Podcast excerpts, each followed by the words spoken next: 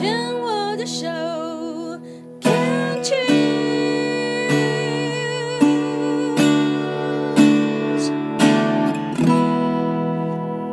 房子要继续跟 Jamie 聊一聊哦。Jamie 的爸爸在十年前啊、发现了肺腺癌，然后到发现肺腺癌四期到离开人世间呢，大概两年的时间。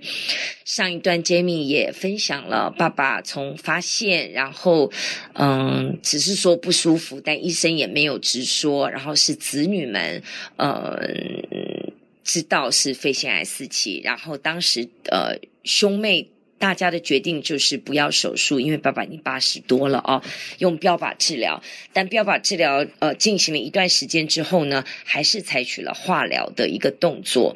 那后期的爸爸的化疗就让父亲的体力就完全的下降，是这样吗？嗯、呃，对，没错，他后来就是基本上是卧床了。嗯嗯，对。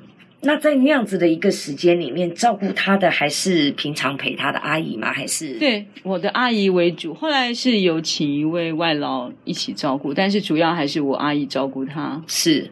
上一段也在好奇的，就是说，因为对于父亲的这个治疗方式，然后因为他又不知道自己生什么病，所以在决定怎么样治疗的时候，兄妹之间会不会也有不一样的一些？因为每个人的个性不一样，每个人的想法跟选择也不一样。那在这样一个沟通协调的过程当中，哦、你们兄妹的之间的互动是很团结吗？谁讲了就算，还是你们彼此之间也会有不一样的意见？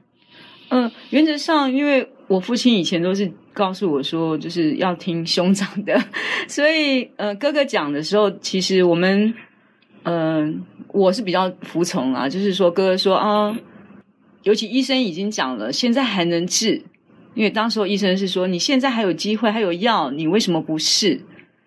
这样子的话，我们其实老实讲，做家属的很难去去说哦，不要。因为医生都已经讲了这样子的话，所以你们也是以站在医生角度为主的去做一些，嗯、呃，配合医生的建议，这样。对对，因为也担心说，如果医生这样子讲，我们如果不做的话，到时候父亲因为呃什么样的原因更就离开或者什么，会觉得遗憾吧？哎，那我问一下，你们家三兄妹当中，反骨是谁？就是那个大哥。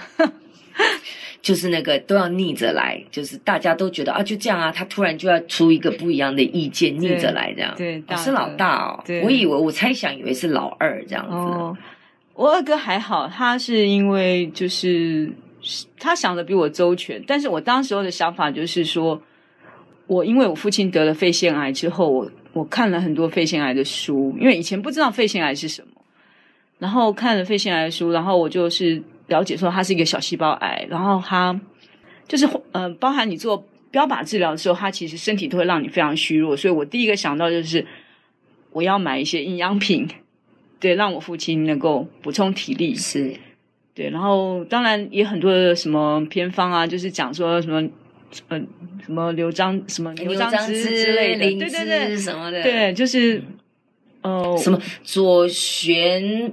氨酰氨酸什么很多很多，就是因为呃父亲得了肺腺癌嘛，所以我第一个想法就是我要让他的体力能够呃维持住，嗯嗯，然后他做化疗的时候或者是做标靶的时候才不会一下子就是你就聚焦在这里。对，我的我的角色是这样子，嗯嗯，所以我当时我记得买一个很贵很贵的营养补品给他，对。对啊，这，这个在只要家人有，特别是自己的父母在生病的时候，那个是人家讲什么觉得 OK，自己觉得可以的，能够负担的就尽量去做。是，所以医生这样子讲，我们几乎三个兄妹不会说嗯不同的意见.因为就觉得医生讲了，他一定有他的道理嘛，所以就会这样想。OK，所以那个时候，呃，三兄妹啊，呃，实际的照顾也没有落在你们的身上，这样子。对，嗯哼，对，必须要感谢我那个阿姨，那位阿姨。嗯、那那那在这整个的过程当中哦，刚刚 Jamie 也说有一个小故事想要分享，是应该让你就一直到现在都都难难忘的故事，是吧？嗯，对，这个故事我其实是要讲，就是有关于我父亲他的一个为人啦，就是。因为父亲后来过世之后，我我有一位叔叔，其实他跟父亲的关系很好。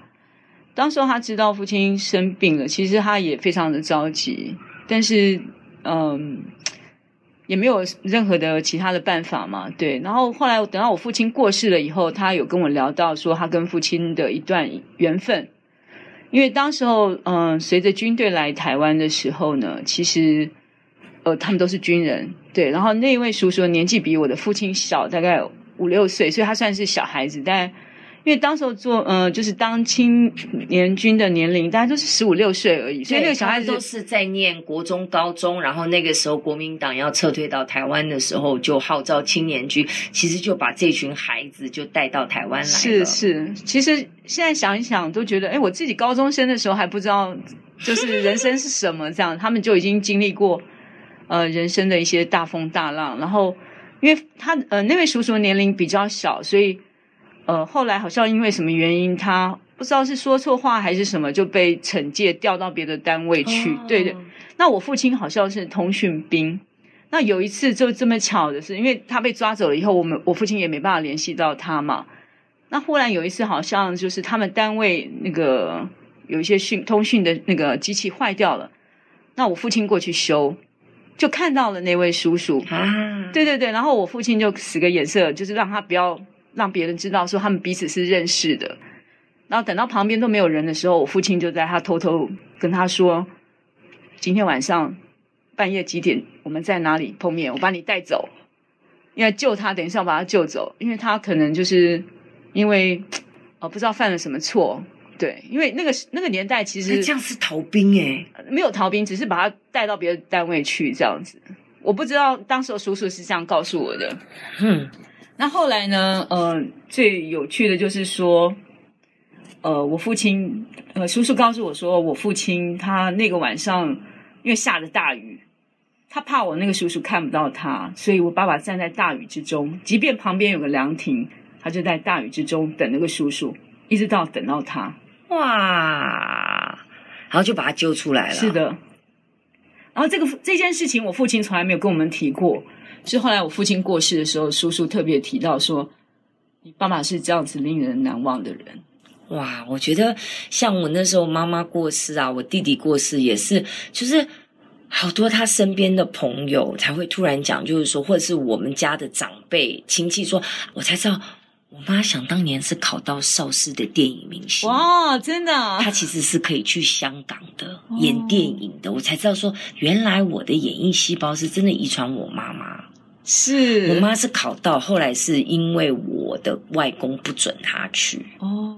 然后我妈妈既然有考到教师证，我妈是可以念着当小学老师的，哦、那她也没做。反正因为所以大时代的颠沛流离这样子，都是听别人讲的。我说啊啊，原来是这样，这些都是。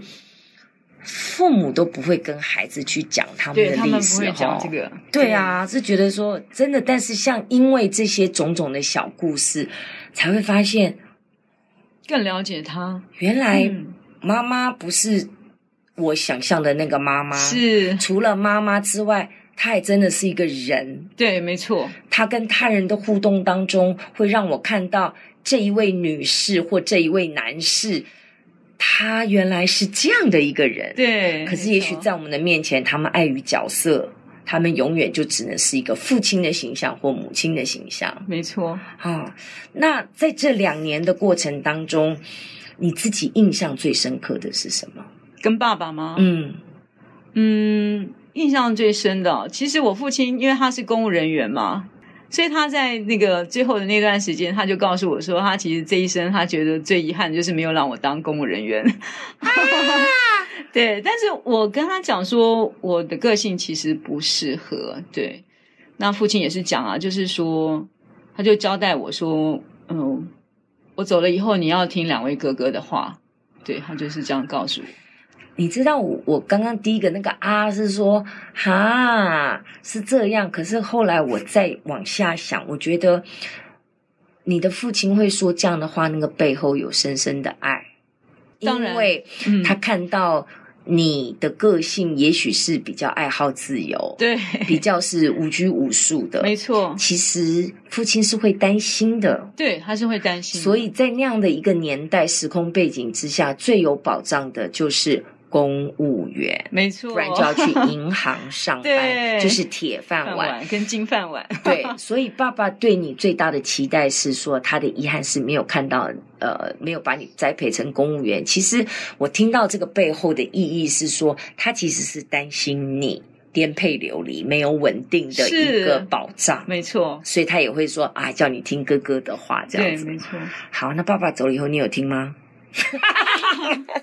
嗯，尽量尽量，对，我尽量都是会跟我二哥商量事情。对，多说一点，因为刚刚也讲到家里的反骨，或者是嗯，也不要讲反骨，就可能控制欲比较强的应该是大哥吧。他可能会觉得说他要呃胸带父职这样子。